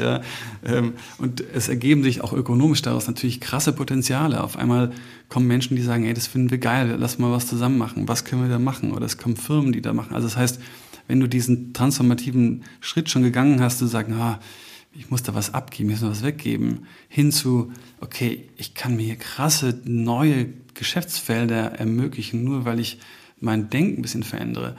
Das hat einen riesen Einfluss. Und da sind wir halt immer so, dass wir nicht irgendwie rumlaufen wollen und sagen wollen, ey, das ist böse und das ist scheiße und mach mal das nicht, sondern wir versuchen halt hier was zu machen, was geil ist, was cool aussieht, was ökonomisch und ökologisch und sozial sinnvoll ist, ähm, was Spaß macht und dann die Menschen und hoffen, dass dann die Menschen kommen und sagen, ey, wie geil ist denn das, was macht ihr denn da? Ich will da auch was, können wir das auch machen? So, wie, wie, wie, wie kann man das machen? So, weil ich glaube, man kann viel besser dieses positive Narrativ was verändern und raus aus der Defensive zu kommen und da glaube ich, ähm, da helfen halt so, so, so Begegnungen super einfach. Ähm, das wäre jetzt, das wäre jetzt meine zweite Frage, nämlich gewesen. Darf ich noch, bevor du, bevor du die zweite Frage stellst, Christoph, einmal das zusammenfassen, weil deswegen habe ich die Hand gehoben. Sorry, aber wahrscheinlich ist das, das falsche Tool. Ähm, ich würde es gerne einmal zusammenfassen, weil ich finde, du hast, äh, du hast es gerade, du hast ganz toll beschrieben, was du machst und wie du es machst. Also ich weiß nicht, ob du das äh, Golden Circle Modell kennst, Why, How, What. Ne? Also Why ist der Purpose, mhm. äh, How ist das, was dich unterscheidet von anderen ähm, in der Art und Weise, wie du es machst, und das What ist, was du machst. Und wenn man mal von außen anfängt, das What, du, du machst regenerative Landwirtschaft wie machst du es? Äh, indem du äh, einen Ort äh, ausbildest, der so attraktiv ist, dass Leute kommen, um dort testen, fühlen, äh, schmecken. Ähm, du verbindest äh, Stadt und Land, dass die Leute zu dir kommen. Du äh, gibst Mut und Hoffnung. Du bist Open Source. Und das Why, warum du es machst, hast du eigentlich auf, auf einem, hast du in einem Zitat für mich sehr schön gesagt. Hofübernahme heißt Zukunft gestalten. Und ich glaube, dein Why ist, du möchtest Zukunft so gestalten, dass sie lebenswert für alle Menschen ist. Also so als kleiner Vorschlag für deinen Purpose. Ja, ich schreibe es ja hier auf. Wobei Brauchst ich muss, du nicht, kannst aber einen Podcast nochmal anhören. Ich muss Sorry, insofern äh, da kurz unterbrechen, weil du jetzt sehr viel du gesagt hast und ich muss halt sagen, ich bin halt eigentlich nur der der Dödel, der sozusagen den Kopf hinhält, aber in Wirklichkeit äh, steht sozusagen vor, neben und hinter mir halt eigentlich das krasseste Team von krassen Leuten, äh, jung und alt, äh, aus der Region und darüber hinaus, die sozusagen all, all das wirklich in, in, in sozusagen in, in, die, in die Realität überführen und ähm, ich fand es immer nur dann Baum, wenn jemand fürs Foto machen kommt. Also von daher. Ähm, Aber das ist ja auch ein Job, einer muss es ja machen. Ähm, tatsächlich geht meine Frage in, in, in, eine Richtung, die auch damit zu tun hat, ähm, nämlich das Zukunft gestalten, das ist deutlich rausspürbar. Ähm, nur es geht ja nicht ohne diejenigen, die als Konsumenten Landwirtschaft konsumieren. Und irgendwann hat das ja mal angefangen, dass wir das auch falsch verstanden haben. Und ich finde, wenn man Werbung aus den 80er Jahren anschaut, wo ich aufgewachsen bin, so Anfang 90er, dann weiß man vielleicht auch, warum das so ist, weil da waren viele Dinge einfach noch gar kein Thema, ähm, die heute ein Thema sind. Mhm. Nur wo, wo ist jetzt die, die Verantwortung auf Konsumentenseite? Wenn du sagst, der Konsument hat begrenzt ähm, oder die Konsumentin hat begrenzt Möglichkeit zu entscheiden, gewisse Entscheidungen abgenommen, wo ginge das denn überhaupt dann noch? Ist es so aussichtslos oder kann man dann doch mehr Entscheidungen treffen, als, als wir denken? Ja, nein, also es ist, also ich bin super ähm, zuversichtlich, was die Zukunft angeht, aus verschiedensten Gründen. Und die Konsumenten und Konsumentinnen sind sozusagen ein großer Teil davon. Die haben natürlich eine krasse Macht. Also ich wollte das nicht falsch ähm, darstellen, dass, dass man nichts machen kann. Ich sage, es gibt halt ein paar große Entscheidungen, die werden schon für einen getroffen. Und, und da ist es wichtig, einfach reflektiert zu sein und wach, wachsam zu sein. Ähm, weil da geht es natürlich dann schnell um das Thema Politik. Aber du, jeder von uns kann natürlich über seine Kaufentscheidung schon einen unglaublichen Einfluss äh, auf das System haben. Ne? Also das heißt, du kannst, weiß ich nicht, ähm, wenn du jetzt sehr privilegiert bist und dreimal am Tag einkaufst, dann kannst du da wirklich dreimal am Tag entscheiden, welche Welt du willst. Und zwar auch, wie die aussieht. Das ist ja immer, da muss man sich ja sozusagen vor, vorstellen, äh, ich entscheide über die die, die, die Art und Weise, welche Produkte ich kaufe, wie die Welt aussieht. Und zwar, ist das eine Monokultur oder sind da noch irgendwelche anderen schönen Dinge dazwischen? Ähm, das heißt, das ist natürlich etwas, was, was äh, einen unglaublichen Einfluss hat. Und das kann ich auch wirklich nur extrem betonen. So, es wird nicht von der Politik kommen, es wird nicht von der Industrie mhm. kommen. So, es sind wir, es sind du, es sind, es sind halt ihr beide, es bin ich, es sind alle, die wir so kennen. So und das bezieht sich ja auch gleichzeitig gar nicht nur auf uns als Menschen, die einkaufen, sondern es geht ja darüber hinaus. So, jeder von uns, der in irgendeiner Initiative arbeitet, in irgendeinem Projekt, in irgendeinem Unternehmen, in völlig wurscht eigentlich, so, es liegt immer an dem Menschen. Wir vergessen das ja immer. Es ist immer schnell zu sagen, ja, die Politik mhm. oder oh ja, Bayer oder irgendeine andere große Firma ist jetzt, äh, macht das doof das sind immer Menschen. Das heißt, wir brauchen eigentlich nur diese eine Person in einem Projekt, in, einer, in einem Unternehmen, in, keine Ahnung, in, in, einem, äh, in einer Partei oder wie auch immer, die sagt, boah, eigentlich, fuck, eigentlich habt ihr recht scheiß drauf, komm, ich mach's jetzt, ich mach's jetzt. Ich suche jetzt hier Leute, die, die das mit unterstützen. Ich bilde jetzt hier eine Koalition auf. Ich äh, will jetzt in unserem Unternehmen was dahingehend verändern. Das heißt, du willst eigentlich, du brauchst eigentlich nur die richtigen mhm. Menschen und die musst du überzeugen und die musst du anfixen. Ähm, und damit verändert sich dann halt alles. Aber die musst du natürlich finden. Das heißt, und das ist halt auch das Spannende. Wir können halt jeder in unserem und jeder und jede in unserem Bereich extrem viel machen. So, wir müssen nicht alle Landwirtinnen und Landwirte werden und wir müssen jetzt auch nicht alle zum Farmers Market irgendwie rausfahren. Wenn wir es können, ist natürlich cool und dann sollten wir es auch machen. Aber das ist gar nicht unbedingt notwendig. Wir können jeder aus unserem, aus seinem, aus einem eigenen Bereich mit dem eigenen Netzwerk, mit den eigenen Ideen, mit der eigenen Kreativität total aktiv werden. Und sei es, dass ich Petitionen irgendwie unterschreibe und Briefe schreibe an irgendwelche Abgeordneten und so. Also da kann man, glaube ich, super viel machen. Und ähm, was du gesagt hast, super, ähm, super spannend, weil das ist auch was, was mir, was ich hier beobachte mit vielen der, der Helfer und Helferinnen, äh, was mich tatsächlich auch krass inspiriert. So, die sind halt so 20, 22, keine Ahnung, 24 und die sind halt schon in eine Welt geboren, die schon einfach, wo es irgendwie klar war, dass nicht alles so geil ist. Das heißt, die sind viel ganz anders mit diesem Thema groß geworden. Das heißt, deren Wertesystem und deren Klarheit im Kopf ist überhaupt nicht mehr zu vergleichen mit, mit dem, was bei mir so abging in dem Alter. Das heißt, die sind schon so viel weiter, als ich das damals war. Das heißt, mhm. zu sehen, wie die so ticken und über was die reden und wie die auch agieren, ähm, ist halt unfassbar cool. Und deswegen glaube ich, diese ganze Generation Fridays for Future, sie haben halt schon deutlich besseren Plan, als wir das damals hatten. Oder ich spreche mal nur für mich, als ich das damals hatte. Ähm, und das, glaube ich, wird halt einfach richtig viel verändern. Eine Werbung in eigener Sache für das ähm, Fitnesskonzept Hyrox. Ihr habt davon vielleicht schon gehört. Ich bin dort äh, einer der drei Gründer. Hyrox, das ist eine Mischung aus Laufen und funktionalem Fitnesstraining äh, bzw. Fitnessübungen. Ähm, wir haben Wettkämpfe mit bis zu 3000 Teilnehmerinnen und Teilnehmern und 12.000 Zuschauerinnen und Zuschauern gemacht in Hamburg zum letzten Mal 2019. Natürlich gehen solche Wettbewerbe nicht, aber wir haben im letzten Jahr bereits mit virtuellen Formaten experimentiert. Das heißt, ihr macht die Übungen zu Hause, seid trotzdem dabei ähm, äh, in, einem, in einer Competition. Man filmt sich da mit dem äh, iPhone sehr niedrigschwellig, gibt seine Ergebnisse ein und das Ganze machen wir ähm, jetzt äh, für Firmen auch möglich. Also wir haben am 20. Februar eine äh, Virtual Championships of Fitness zum dritten Mal, die überall auf der Welt stattfinden wird. Beim letzten Jahr hatten wir Teilnehmerinnen und Teilnehmer aus 50 verschiedenen Ländern. Und für Firmen äh, ab fünf Starterinnen oder Startern äh, könnt ihr dabei sein. Startplatz kostet 19,95 Euro und äh, helfen kann euch ähm, dabei meine liebe Kollegin Maja Janssen unter der ähm, speziell dafür eingerichteten E-Mail-Adresse vcf at hyrox.com, hyrox H-Y-R-O-X. Ähm, und dort könnt ihr euch dann anmelden und auch informieren. Wir haben gerade die Zusage von einem großen deutschen Verlagshaus äh, oder heute würde man sagen einem großen deutschen Medienunternehmen, dort mit einer größeren Anzahl dabei zu sein. Und wir haben schon über 1000 Anmeldungen, freuen uns sehr darauf. Es gibt auch ein Trainingsprogramm, was man bei uns an der Seite einsehen kann auf hyrox.com. Und auch als Einzelperson kann man sich natürlich anmelden, das dann einfach über unsere Webseite hyrox.com. Ich würde mich freuen, euch ähm, dabei zu haben. Ich selber habe mich auch schon angemeldet. Es macht mega Spaß. Es gibt eine Division, äh, das nennen wir Bodyweight Only, also wo man nichts dafür, kein Zusatzequipment braucht. Es gibt auch eine mit Equipment und äh, ihr werdet die passende finden. Und wir würden uns wahnsinnig freuen, euch dort begrüßen zu dürfen. Wir glauben, das ist eine der wirklich wenigen Chancen, jetzt Sportwettkampf zu machen in dieser Zeit, äh, ohne Risiko ähm, und mit ganz, ganz viel Spaß. Ich versuche jetzt gerade nochmal ähm, reinzugehen, zu sagen, ähm, weil Michael hatte einen, einen Film im Kopf und ich schließe mal den Kreis, weil wir, wir schlagen gleich auf die Stunde zu. Ich hatte auch einen Film im Kopf am Anfang, ähm, äh, ein Christopher Nolan-Film, Interstellar, Ryan Gosling, ähm, der hat auch, glaube ich, so eine grüne Mütze und ist ein ziemlich lässiger Dude, äh, der nicht Investmentbanker äh, war, aber Astronaut.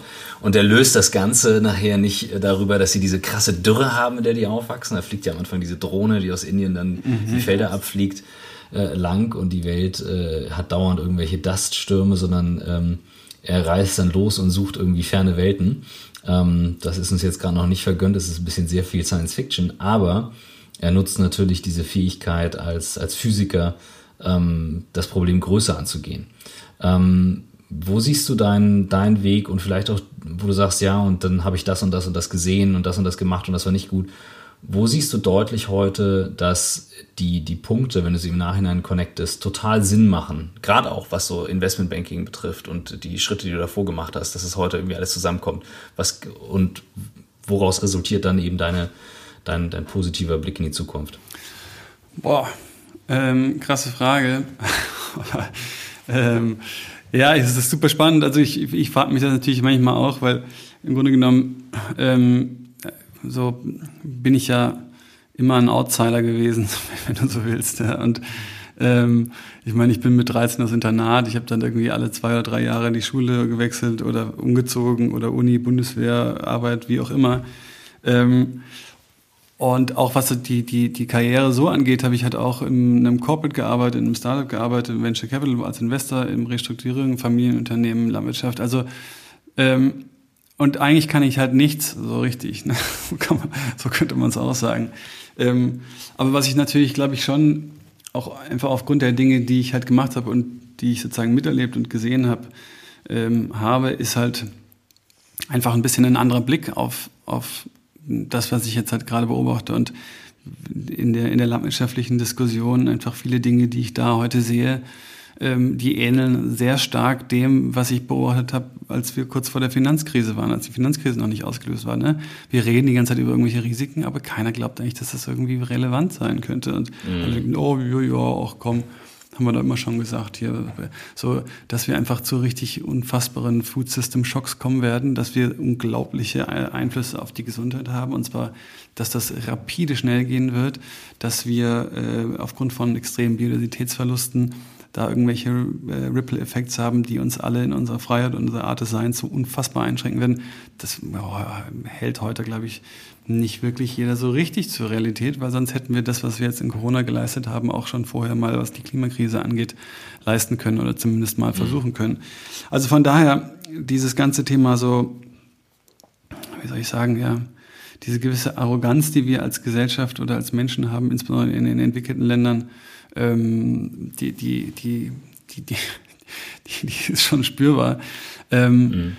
So, was mir Hoffnung gibt ähm, und was mich sozusagen positiv stimmen lässt, sind, sind eine Reihe von Sachen. Einmal sagen wir, die Menschen, die hier mit uns arbeiten, ja, dann, und dann die Menschen, die hierher kommen und was das sozusagen hier in den Menschen auslöst. So, es ist halt einfach wirklich so unglaublich, wenn du siehst, wie, ja, wie, wie, wie Menschen sich verändern, wenn sie sozusagen den Zugang zu etwas haben, den sie, ohne dass sie es wussten, immer gesucht haben.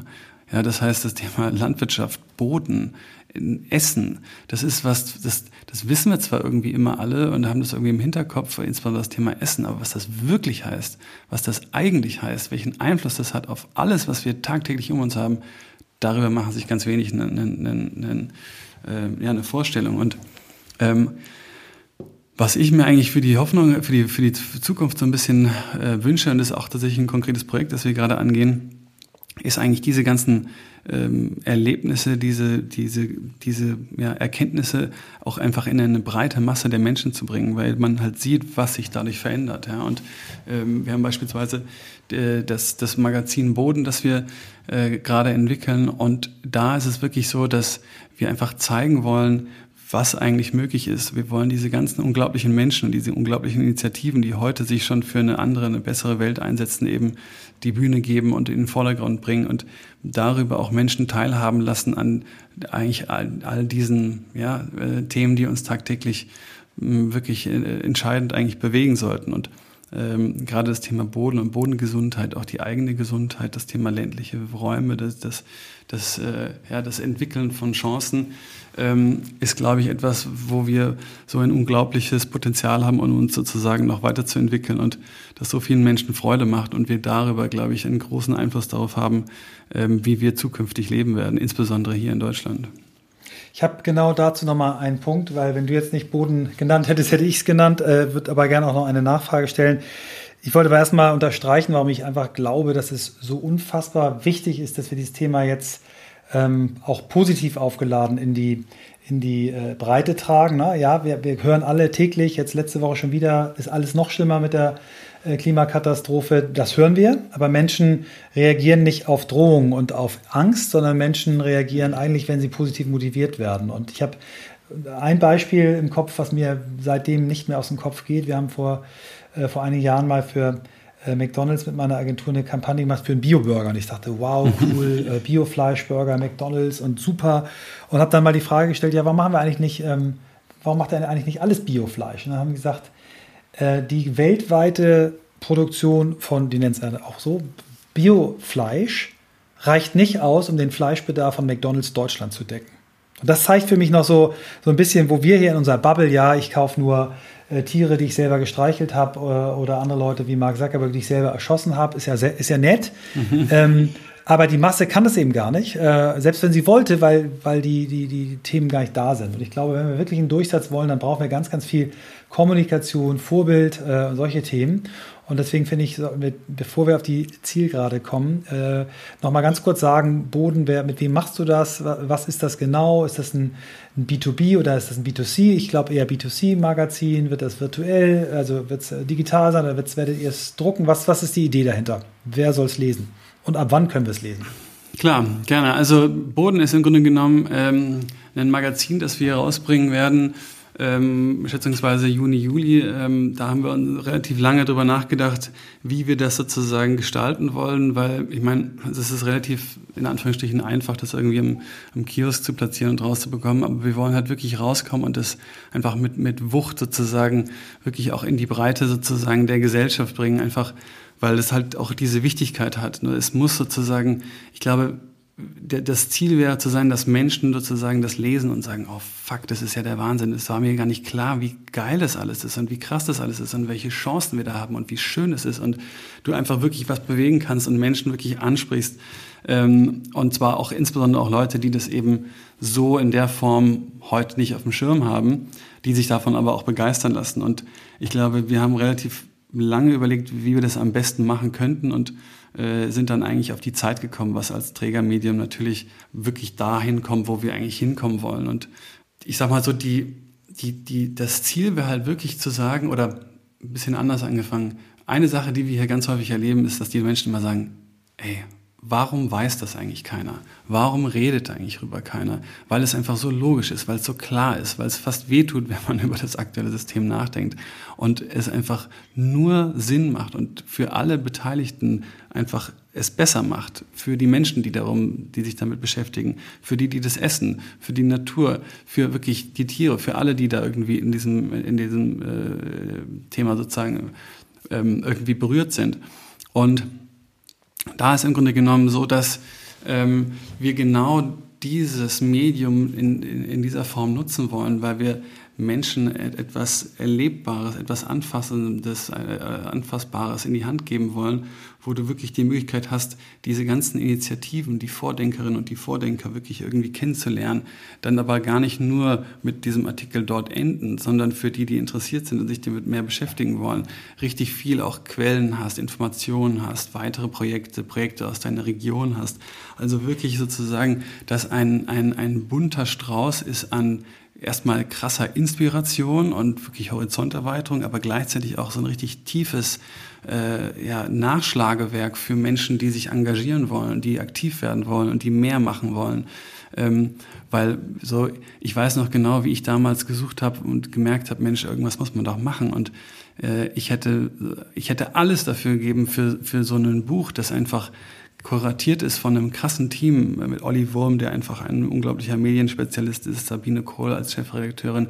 Ich meine, die sind richtige Profis und wir bringen sozusagen dann auch das Thema Landwirtschaft auf eine Art und Weise, wo es wirklich auch irgendwie sexy im weitesten Sinne ist. Ähm, aber wo du einfach sagst, okay, ich interessiere mich für die Themen und ich lese da was und beschäftige mich damit und ich habe da alles, was ich finden kann. Ich kann da wirklich in die Tiefe gehen und kann mich da engagieren und kann meine eigenen Projekte vernetzen und, und starten und in Kontakt treten mit anderen, ähm, um einfach darüber wirklich dann auch den, die, die Einladung zu einem positiven Wandel in dem Bereich zu, zu geben. Und es geht eben dann sehr viel weiter hinaus, weil das ist auch nochmal wichtig zu zeigen. Ne?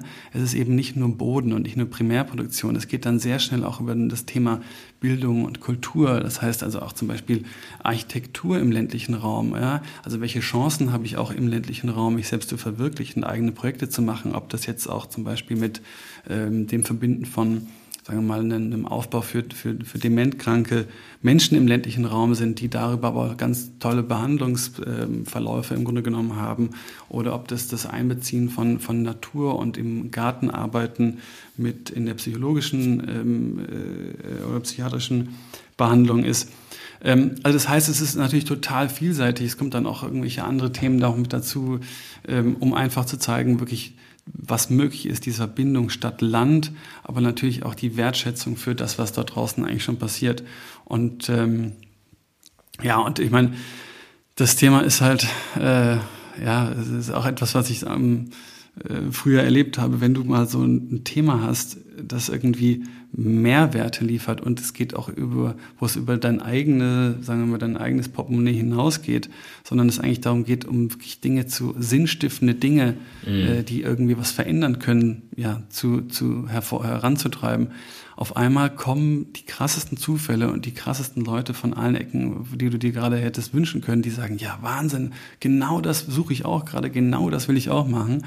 Und das merken wir auch schon jetzt in dieser frühen Phase von, von, von dem Magazin, wo wir gerade mit den verschiedensten Partnern sprechen, dass halt alle sagen, ey, Wahnsinn. Da habe ich mir auch gerade überlegt, das muss man dringend machen. So, wie, wie geht's weiter? Und ich meine, die, die eine Sache ist immer das Geld, das äh, ist im Zweifel schneller, aber das Wichtige ist halt irgendwie auch die richtigen Partner dafür zu finden, ne? dass man einfach Partner hat, die sagen, hey, wir haben verstanden, was ihr da machen wollt und wie ihr das machen wollt und wir finden das cool. Und ich meine, Nicht, dass man über den Podcast jetzt solche Partner da jetzt finden würde, aber ähm, wer, wer. Wart mal ab, du, hier haben schon Leute ganz andere Partner gefunden, wart mal ab. du, also ich meine, in dem Fall, ähm, wer, wer, wer, wer das hört und sagt, Mensch, das ist irgendwie geil, tatsächlich, da habe ich Lust, der kann natürlich gerne Kontakt aufnehmen. Äh, da sind wir natürlich gerade dabei in den Gesprächen. Aber ja, es ist einfach, ähm, es ist einfach super geil, weil die Menschen einfach so krass darauf reagieren und ähm, ja, und ich denke mal, ähm, Juni, Juli ist so eine Phase, wo, äh, wo wir mit, den ersten, mit der ersten Ausgabe rechnen können. Also von daher, ähm, ja, steigt die Spannung. Jetzt sprengen wir die Stunde sehr satt, äh, die Zielgerade kommt. Ähm, deswegen darf Michael jetzt seine äh, die mittlerweile routinierten Endfragen und das können wir einfach auch nicht von abweichen. Michael, Super. Äh, ich äh, respektiere dein Zeitmanagement, feiere das total. Ähm, sonst würden wir wahrscheinlich häufiger bei den drei Stunden landen, wie wir damals mit äh, Fritjof auch bei unserer hundertsten Folge waren. sorry, dass ich so lange immer quatsche. Nein, nein, nein, nein, das ist ganz toll. Also ich bin, du hast mich wirklich super angezündet. Ich habe das hier an der Stelle schon wahrscheinlich zu oft erzählt. Ich habe vor, vor 27 äh, Jahren oder 28 Jahren über das Thema äh, Ökomarketing promoviert und mich immer geärgert, dass ich diesen, diesen Faden so verloren habe. Und Christoph war eigentlich der, der gesagt hat, Michael, wir müssen uns viel mehr mit Nachhaltigkeit beschäftigen. Er selber ist ein großer Naturliebhaber, verbringt viel Zeit äh, mit seinen Kids ähm, und, und auch alleine mit dem Fotoapparat, der Filmkamera äh, und dem Bus in der Natur. Ähm, wir haben jetzt, äh, bevor ich jetzt zur letzten Frage, vorletzten Frage komme, ist äh, noch ein Punkt, da würde ich noch ganz kurz deine Einschätzung wir hören immer mehr, dass äh, die Corona-Krise mit sich bringt, dass die Leute auch wieder damit liebäugeln, weiter Richtung Land äh, zu ziehen. Ähm, wir haben Gäste gehabt, äh, die beiden Einhorngründer, die darüber nachdenken, Dörfer zu revitalisieren als ihre neue große Aufgabe. Siehst du den Trend auch? Würde er dir helfen, wenn, wenn wir sagen, Menschen gehen wieder aufs Land, sodass man sagt, man hat so Part-Time-Leute, ne, die sagen, ich habe super Bock bei Benedikt irgendwie fünf Stunden äh, in der Woche noch nebenbei auf dem Hof zu arbeiten? Oder wie siehst du das Thema? Sollen die in der Stadt bleiben? Ja, unbedingt. Also ich meine, ich bin, äh, ich könnte mir selbst nie mehr, ich kann mir selbst nicht vorstellen, wieder in der Stadt zu wohnen. Dafür, ich dachte früher mal, wenn ich irgendwie erstmal erst auf dem Land wohne, dann kommst du in die Stadt und bist du voll, freust dich so total und findest super geil. Oh, jetzt irgendwie erstmal Sushi essen oder so. Heute ist es so, ähm, wenn ich in die Stadt komme, fange ich erstmal irgendwie an, so Angstschweiß zu haben und dann ist alles laut und, äh, und matschig und stinkt und Farben und irgendwie Reizüberflutung. Also von daher ähm, kann ich wirklich jedem und jeder nur empfehlen, auch wirklich aufs, in die Stadt zu kommen, äh, aufs Land zu kommen. Ähm, ich glaube, wichtig ist halt, ähm, also das, Poten dass das Potenzial hier schlummert und das für immer mehr Menschen, glaube ich, sichtbar wird, ähm, ist, glaube ich, ganz klar. Ich glaube, wir müssen halt immer nur extrem aufpassen, dass wir irgendwie das ganze Gefüge von Gesellschaft dabei nicht aus, aus den Augen lassen. So nach dem Motto, die Leute, die es leisten können, die fahren halt irgendwie dann aufs Land und müssen zum Arbeiten in die Stadt. So, wir müssen schon irgendwie auch, ich glaube, die Stadt äh, insofern irgendwie dort fair, fair strukturieren und Lösungen finden, wie die Menschen dort nicht irgendwie so krass ausgegrenzt werden. Ne? Weil das für mich auch irgendwie, wird das irgendwie gefühlt immer härter. Ich fahre dann von der von der AWOS sozusagen ab, um nach Berlin zu fahren. Und es gibt so eine Stelle, wo man immer an der Ampel steht und dann links ist die Überführung von der AWOS und dann leben da halt 15 Leute unter der, unter der Unterführung und du denkst dir so, ja, fuck, und du bist in deiner Bubble, in der Privilegierten auf dem Dorf. So, damit haben wir auch nicht alle Probleme gelöst. So, es ist natürlich ein krasses Potenzial, ähm, aber so, ich glaube, äh, da, da liegen echt noch ein paar, paar Denkaufgaben vor uns, wie wir das irgendwie auch so einen gesamtgesellschaftlichen Diskurs irgendwie auch hinbekommen ähm, und, den, und den irgendwie fair gestalten. Aber du, ähm, die, die, der ländliche Raum ist die Zukunft, dafür stehe ich natürlich weiterhin. Drei Bücher, die dich inspiriert haben in deinem Leben. Boah. Ähm, also, Rennschwein Rudi Rüssel. Super, top. genau, steht noch nicht auf der Liste. Das kenne ich noch. Das kenne ich tatsächlich auch noch als Kind. Geil. Das ist das erste Buch und das einzige, das ich gelesen habe. Nee, es ist auf jeden Fall das erste Buch, das ich gelesen habe. Ähm, und ähm, finde das einfach einen guten Titel. Ähm, aber, davon mal abgesehen. Also ich sag mal, Omnis, Omnivores Dilemma von, von Michael Pollan ist sicherlich ein krasses Buch, was ähm, was die, den meisten, denen ich das empfohlen habe, die danach gesagt haben, alter Schwede, what the fuck, so kann er nicht sein. So und wenn du dann überlegst, das ist irgendwie auch schon ganz schön lange her, dass er das geschrieben hat und es hat sich bis jetzt heute eigentlich noch nicht so viel verändert, ist auch immer wieder die Frage, wow, ey, wieso kriegen wir das eigentlich nicht auf die Reihe? Also das ist auf jeden Fall ein Buch, ähm, das, das ich sehr empfehlen kann.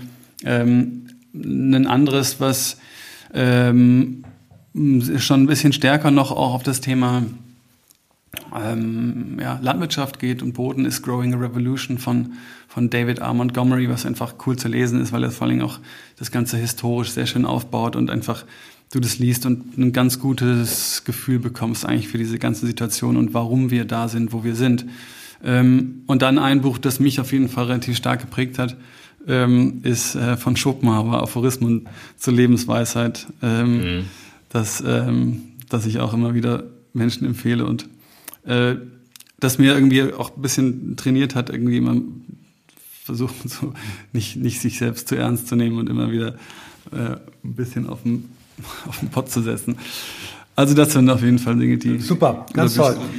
Letzte Frage, äh, Bucketlist. Also wenn du dir drei Sachen wünschen darfst, eine, die du noch erleben möchtest, eine, die du noch lernen möchtest und eine, die du zurückgeben möchtest. Was wären die drei Dinge? Ähm, also wenn alles gut läuft, werde ich im Mai Vater. Das heißt, ähm, da, das, äh, da, da, da freue ich mich sozusagen, das erleben zu können. Sage ich zumindest jetzt. Ähm, aber darauf freue ich mich auf jeden Fall. Ähm, etwas, was ich lerne, ich meine, die Landwirtschaft oder das, was wir machen, ist halt ein tägliches Lernen. Also wir, wir sagen immer, we build the ship by sailing, weil wir tatsächlich mit jedem Tag merken, dass wir noch weniger wissen, als wir es eigentlich den Tag davor wussten. Ähm, und ähm, ja, und was ich irgendwie noch zurück, zurückgeben mag, ist eigentlich tatsächlich so die, die, die Freude, die Schönheit, die, die Eleganz, die Komplexität, die, diese unglaubliche geile Arbeit eines Landwirts, einer Landwirtin oder auch aller, die sich mit diesem Thema im weitesten Sinne beschäftigen, weil es einfach sinnstiftend ist, weil es dich gut anfühlt, weil es einfach wirklich wichtig ist und ähm, sofern man das annimmt und als sein eigenes Thema ein bisschen mit annimmt, lässt einen das nicht mehr los und erfüllt einen. Ähm, und das so ein bisschen äh, abzugeben und zu verteilen, das würde ich sehr gerne tun. Vielen, vielen Dank. Ja, herzlichen Dank für die Einladung. Danke dir. Tausend Dank. So, wir wollten ja eigentlich vor Ort sein und ähm, ich merke jetzt auch, das hätte, äh, hätte dem Thema mit Sicherheit gut getan. Ähm, wir hätten aber vermutlich nicht eine Stunde dort verbracht, sondern äh, den gesamten Tag. Und das wiederum ist ein Learning. Äh, dieses Thema geht sehr viel weiter und hat sehr viel mehr Facetten. Und wir haben jetzt mal in einer ersten Folge eigentlich nur ich würde sagen, gestriffen. Und ähm, da ist noch Luft für mehr. Ja, sehe ich genauso. Äh, einmal nochmal die offizielle Entschuldigung, dass ich mich vorhin da einmal äh, dich unterbrochen habe. Das ist echt doof, äh, weil Unterbrechen immer scheiße ist. Ich hatte gedacht, du hast es gesehen und ich dachte, bevor du zum nächsten Thema kommst, macht das Sinn, mache ich nicht wieder. Vielleicht müssen wir nochmal oh, gucken, gut. wie wir das äh, anders lösen beim nächsten Mal. Ähm, ich teile das genau, wie du es gesagt hast. Ähm, mich hat die Geschichte sehr beeindruckt, aber wir haben natürlich nur das Thema streifen können und ich glaube dahin und dann auch vielleicht noch von, durch dein Filmteam und dich unterstützt Bewegtbild wäre ganz, ganz toll. Ähm, und die Frage, die er mir mitgegeben hat, äh, ist, warum weiß das eigentlich keiner? Und ich denke, dass wir da einen kleinen mhm. Anschluss geben können und er einen ganz, ganz großen. Ähm, dann hat mich Yannick noch gebeten, so Housekeeping zum Schluss nochmal zu sagen, wir machen jetzt wieder die Liste, äh, äh wir pflegen die, die äh, Bücherliste.